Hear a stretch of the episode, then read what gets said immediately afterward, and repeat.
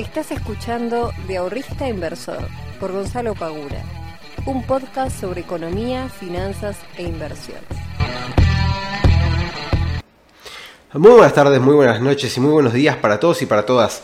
Bienvenidos y bienvenidas a un nuevo capítulo del podcast de Invertir en Conocimiento.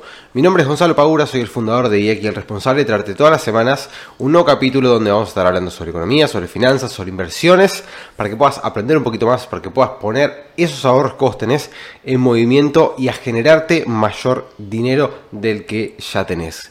Y en el día de hoy voy a estar hablando sobre un tema propuesto por un muchacho que llama Cristian, que me mandó un mensaje el otro día, así que Cristian, si me estás escuchando, te mando un fuerte abrazo y muchas gracias por tu, por tu mensaje, que fue muy lindo también este, eh, recibir, obviamente, ¿no? Un poquito de, gratitud de aquellas personas que, vienen escuchando el podcast, que vienen eh, viendo los contenidos y que les sirven este tipo de cosas para poder seguir avanzando. Gente querida, he vuelto. Eh, la semana pasada estuve, como sabrán algunos, estuve un poco enfermo. Nada, me agarró una gripe horrible que no me... es más, no sé si escuchan, pero todavía estoy medio con, como este, con la nariz un poco con una voz media nasal. Em, todavía no estoy recuperado 100%, pero ya puedo hablar. La semana pasada no podía ni hablar, sinceramente, de lo mal que estaba. Eh, pero bueno, ya estoy de vuelta, así que me van a ver de vuelta la cara y me van a poder escuchar. Como siempre, eh, sepan que tienen en la descripción de este podcast un enlace para que puedan descargarse el ebook de CDRs Em, que es un ebook bastante completo para aquellos que quieran aprender cómo invertir en CEDARS, que son toda la explicación que puedan llegar a necesitar, la van a encontrar en ese ebook, así que descarguenlo si todavía no lo hicieron. Y por supuesto también les voy a pedir que compartan este podcast para que más personas se puedan beneficiar de todos los contenidos que yo voy subiendo semana a semana. Y aquellos que tengan ganas de verme un ratito de la cara, me pueden ver en YouTube también, que los podcasts van a estar siendo subidos todas las semanas. Bueno, gente, esta semana o mejor dicho, la semana pasada ha comenzado por suerte y gracias a Dios lo que fue el, esperemos que sea el comienzo de un nuevo ciclo alcista dentro de lo que es el mundo de las criptomonedas. Veníamos ya de varias semanas, eh, un par de meses de capa baja, eh, con el mercado rojo que no quería repuntar, no quería saber absolutamente nada. Y, y bueno, ahora está repuntando, tenemos a Bitcoin casi en 47 mil dólares y tenemos a Ethereum arriba de los 3 mil dólares. Y un poco, Ethereum tiene quizás más que un poco, bastante que ver en lo que viene haciendo la repercusión de la suba de las criptomonedas, porque a raíz de la última actualización que se hizo en Ethereum, esto impulsó un poco a lo que es el, mercado. Y bueno, acompañó todo el mundo, ¿no? Y estamos viendo, por ejemplo, recién estaba mirando antes de empezar a grabar, eh, que estaba viendo subas en el día de hoy del 30, 20%, 10% en un solo día. Así que si bien a muchas muchos tokens, muchas criptos, les falta bastante recuperarse para poder aspirar a llegar a sus máximos históricos. Hay algunas que todavía les falta tanto, tienen bastante recorrido por, por caminar antes de llegar a, los máximos. Pero por ejemplo, Bitcoin está solamente un 30% de llegar a lo que fue su máximo histórico. Así que no está para nada lejos. Eh, y el mercado por el momento parecería que viene bien. No hay que tampoco tirar, ¿no? Este, como diríamos, manteca al techo, pero viene bastante bien, sinceramente. Eh, yo la liquidez que tenía, por ejemplo, para invertir en cripto ya la invertí, me han quedado unos dólares ahí dando vuelta que lo tengo en USDT. Eh, ¿Qué voy a esperar? A ver si viene algún recortecín pequeño, nada este, que sea desalentador, pero sepamos siempre que los mercados se van moviendo ¿no? De arriba hacia abajo, en forma de serrucho. Por más que sea alcista, la tendencia o el ciclo en el que estamos viviendo, siempre se va moviendo en forma de, de serrucho, haciendo picos alcistas y picos bajistas. Entonces, eh, nada, esperaré, tengo ahí unos dólares que, no, los, no, los, llegué a comprar en su momento, quería ver si seguía bajando un poco más y bueno, esperaré a ver para poder meterlos en algún que otro proyecto que me pueda llegar a interesar. El dólar no voy a hablar demasiado sobre esto, ya lo estuvieron viendo, está en 170, lo está planchando el Banco Central el contado con liquidación, así que el MEP está más o menos lo mismo. Ha quedado el solidario ahora como el dólar eh, más barato del mercado, así que no hay demasiado para hablar sobre eso. Yo calculo que lo van a tratar de mantener ahí lo máximo posible. Eh, para llegar con un buen nivel de reservas y, con una cierta estabilidad cambiaria a las elecciones. Así que en ese sentido eh, me parece que eso va a seguir así. El mercado local hoy está subiendo bastante bien y el mercado de lo que es Estados Unidos también viene muy bien. No hemos tenido mayores preocupaciones este, en los mercados en estos últimos días. Así que esperemos que todo siga así. A mí me gusta cuando pasan estas cosas de que el mercado va subiendo paulatinamente poco a poco. Yo prefiero, siempre lo dije igual esto, yo prefiero que el mercado suba todos los días un poquito, o quizás no todos los días, pero digamos que sea una suba progresiva, eh, escalonada, tranquila. Eh, a que suba, qué sé yo, dos, tres días un 30% y después empiece... Yo prefiero eso, por, quizás porque sea mi estrategia, ¿no? O sea, yo prefiero que en este momento de mi vida que tenga menos volatilidad el mercado, eh, porque estoy este, holdeando todo lo que tengo hoy en día. Entonces, quizás los traders me dicen, no, yo quiero volatilidad. Bueno, yo hoy, así como está, está perfecto el mercado para mí. Que siga así, pues para mí está hermoso. Em, dicho todo esto, otra cosa que quería mencionar, ayer estuve hablando con miembros de la academia. Eh, estoy armando todas las semanas una charla en la cual me estoy juntando con, con cinco o seis de ellos. Em, para conocerlos, para poder este, ayudarlos, escucharlos, saber cuáles son las inquietudes que van teniendo, más allá de que cada uno va haciendo sus cursos, algunos están más avanzados, otros menos, em, pero por más de que uno vaya haciendo los cursos, siempre está bueno tener ese, ese feedback este, con otras personas, escuchar otras experiencias, hacer preguntas, quitarte dudas, etc. Y y tanto la charla de esta semana como la charla que había tenido la semana pasada, no, la anterior, eh, había salido el tema impuestos. Y es un tema que también es muy recurrente en eh, las preguntas que me hacen todas las semanas en Instagram. Che, si invierto, ¿me van a cobrar impuestos? ¿Cuánto voy a pagar impuestos? Ta, ta, ta. Y generalmente lo que sucede es que las personas que me preguntan sobre los impuestos, eh, el monto que van a invertir no eh, estaría dentro de los parámetros como para que les vayan a cobrar impuestos. Entonces, yo, ah, digamos, de manera general, lo que les diría a, aquellos que estén preocupados por el impuesto de ganancia, bienes personales, etcétera, es que, eh, que eso no sea un freno al momento de invertir. O sea, no dejen de invertir por miedo a que les cobren impuestos. Porque en definitiva, si ustedes, por ejemplo, invierten en, no sé, en algún activo en pesos, ¿no? Y sacan una rentabilidad del 90%. Y supongamos que tuviesen que tributar sobre eso que ustedes obtuvieron, ¿sí? Supongamos que tienen que tributar el 5%, bueno, está bien, tributarán el 5%, el 5%, pero ustedes ganaron, habían sacado un 90%. Por lo cual la cuenta en ese sentido va a seguir siendo positiva a su favor. Así que yo no me preocuparía demasiado por eso, a menos que estén moviendo o que vayan a mover eh, capitales muy importantes, eh, constantemente, bueno, ahí ya les diría que se asesoren directamente con algún contador, que sea este, una persona que está todo el día eh, sabiendo cuáles son las normativas, las reglas y cómo está hoy en día eh, estructurado todo el tema impositivo, para que les digan, bueno, dentro de estos parámetros, con el capital que vos tenés, podés hacer esto, esto y esto, y vas a tributar esto, esto y esto. si, no es ese, si no es ese el caso, yo les diría, inviertan tranquilos y traten de eh, invertir pensando en la rentabilidad que van a obtener y no en cuánto van a terminar pagando impuestos si es que lo vayan a pagar. Eh, así que, de vuelta, no me preocuparía demasiado por eso. Los aliento a que comiencen a invertir. No sea el tema eh, tributario una imposición al momento de comenzar a, a invertir. Dicho esto, quiero pasar al tema del día de hoy. Cristian lo que me planteaba el otro día es que em, sus compañeros de trabajo les sucedía mucho el hecho de cómo podían pasar o cómo podían salir del típico em, plazo fijo a otro tipo de inversiones. Por ejemplo, él me nombraba los CDRs. Me decía, me sucede mucho, no, no, no, él, no, no él puntualmente, pero decía que a sus compañeros de trabajo les sucedía mucho que no sabían de qué manera salirse del típico plazo fijo tradicional. Entonces, yo lo, lo, primero que le diría a, a, esas, a esas personas y a ustedes, y también es el, es el caso, es que cuando toman conciencia de que están perdiendo plata con el plazo fijo, ahí empiezan a darse cuenta que no es una buena opción, básicamente. Eh, ese es el punto inicial de esta conversación.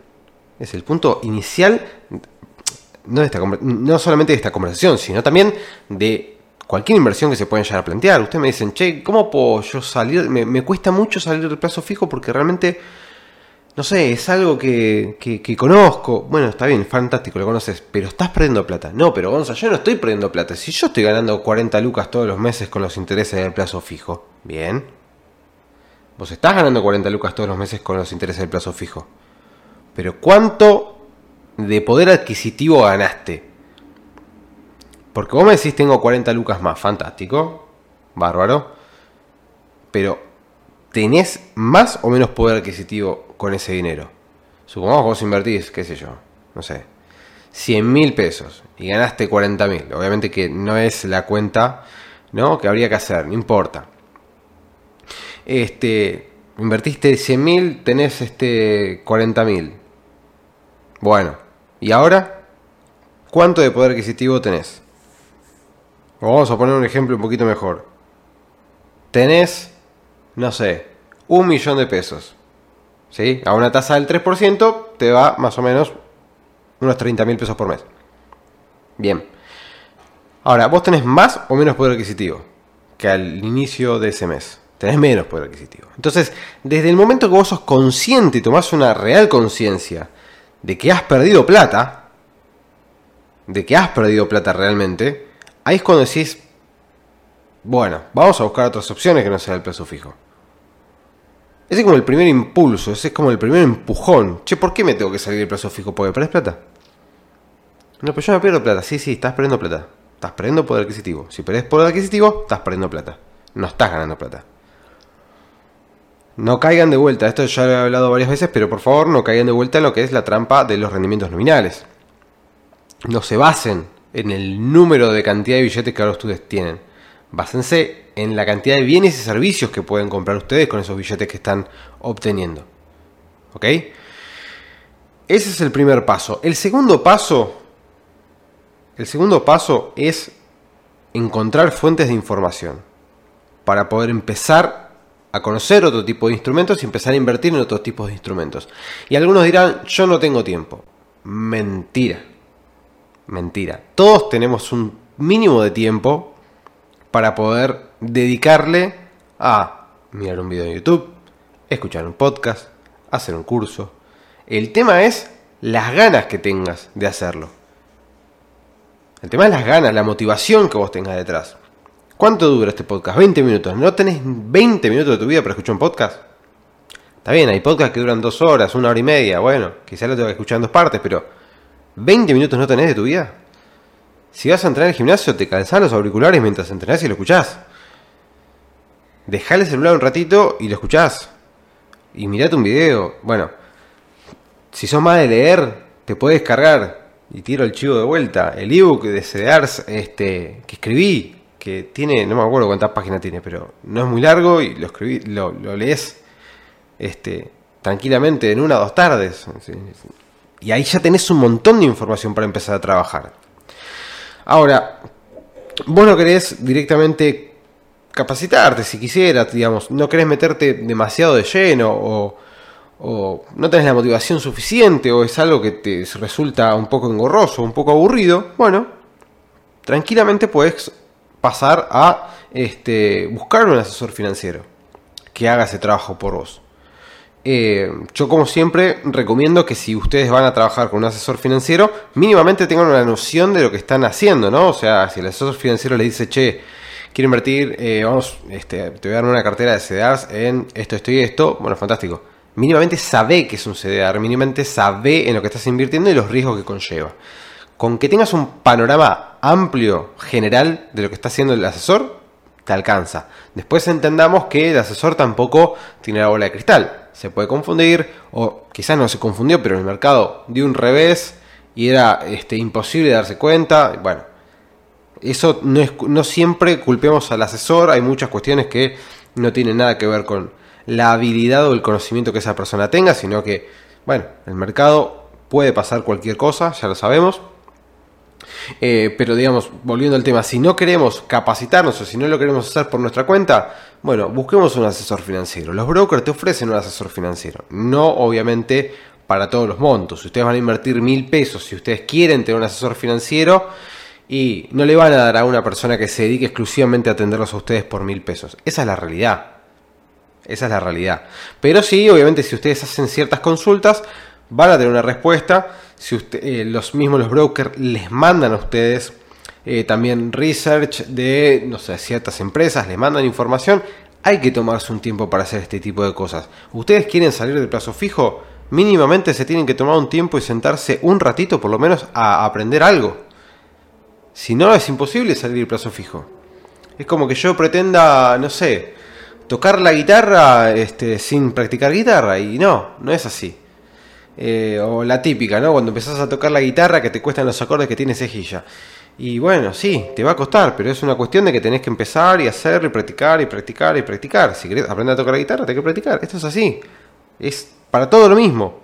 Pero la parte crucial de todo esto, de que decís, che, yo mm, quiero salir del plazo fijo, pero no puedo.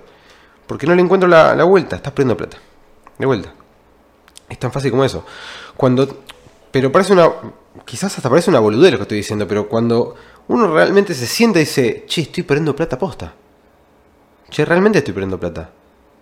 Es verdad lo que dice este pibe. O sea, yo antes me podía comprar, qué sé yo, X cantidad de cosas y ahora me puedo comprar menos. ¿Cómo puede ser? Si yo todos los meses vengo ganando con el plazo fijo. Cuando realmente tomás noción de que hay otras posibilidades que te pueden llegar a hacer ganar plata y que el plazo fijo hoy no la está haciendo, ahí es cuando vas a encontrar la motivación necesaria y suficiente para empezar a buscar otro tipo de activos financieros. Yo recomiendo, eh, recomiendo mucho que comiencen a hacer una mínima capacitación. Hay un montón de información, obviamente que van a encontrar un montón de información yo dentro de las posibilidades que, que, tengo y conocen, ya saben que está el canal de YouTube, ahí, está una masterclass totalmente gratuita, el ebook de CDR, o sea, yo trato siempre de subir información y como que ustedes la tengan nucleada para que puedan aprender. Obviamente que después el, siguiente paso ya es, la, la, academia, pero digamos, hay un montón de información que es totalmente gratuita que ustedes la pueden aprovechar. El tema es, ¿realmente vos querés salir del plazo fijo y pasar a otros activos o no? Porque hay muchos que te dicen que quieren salir del plazo fijo, pero no quieren hacer un mínimo de esfuerzo para salir del plazo fijo tampoco. Ojo con eso. Este. Pero realmente eh, sepan, sepan, y yo esto se lo digo por ejemplo a mi papá, que mi papá es amante del plazo fijo, y el tipo me dice, no, Gonza, pero a mí me deja tanta plata, porque, bueno, pa, está bien. Pero pa, estás perdiendo plata, bueno, para mí me deja tanta plata. Bueno, listo, ya está. Entonces, si ese es el caso, si vos sos una persona que dice querer salir, pero no quiere salir realmente, bueno, entonces todo lo que acabo de decir no tiene demasiada este, importancia. Pero realmente no, no hace falta tampoco meterse en cosas demasiado complejas ni, ni, ni arriesgadas. Ustedes tienen fondos comunes de inversión que invierten en bonos que ajustan por inflación, que ajustan por dólar. Tienen fondos comunes de inversión que este, invierten en distintas obligaciones negociables. Si ustedes quieren eh, invertir en dólares, por ejemplo, y no saben qué son las obligaciones negociables, pero les parecieron interesantes, bueno, hay fondos que eso lo administran ellos y ustedes pueden invertir a través de ellos. Tienen fondos comunes de inversión que invierten en bonos. No querés aprender sobre bonos, tenés fondos comunes de inversión que invierten en bonos, tenés fondos comunes de inversión que invierten en acciones, en acciones y CDAs. Hay 400 millones de cosas para hacer sin necesidad de convertirse en un profesional o en un eh, iniciador, si se quiere, de esta de este mundo de las finanzas. Pero hay que, hay que hacerlo, hay que hacerlo porque realmente hoy la cosa está, está complicada y el plazo fijo lamentablemente hoy no es una opción. Y si no querés salir del plazo fijo, métete en un plazo fijo UVA por lo menos o en una caja de ahorro en uvas, que también es un producto que no está en todos lados, pero que existe, eh, por lo menos para poder cubrirte de la, la inflación. Y si tenés dólares y no sabes en qué invertirlos, de vuelta, existen 400 millones de fondos que invierten sus este, dólares por ustedes en distintos activos financieros. Que dicho sea esto de paso, ayer subí un posteo justamente hablando de en qué pueden invertir los famosos 200 dólares. Gente querida, como todos los miércoles, ha sido un placer estar con ustedes. Espero que tengan un muy lindo fin de semana. Pasen a lindo. Los veo la próxima semana. Les mando un fuerte abrazo. Chao.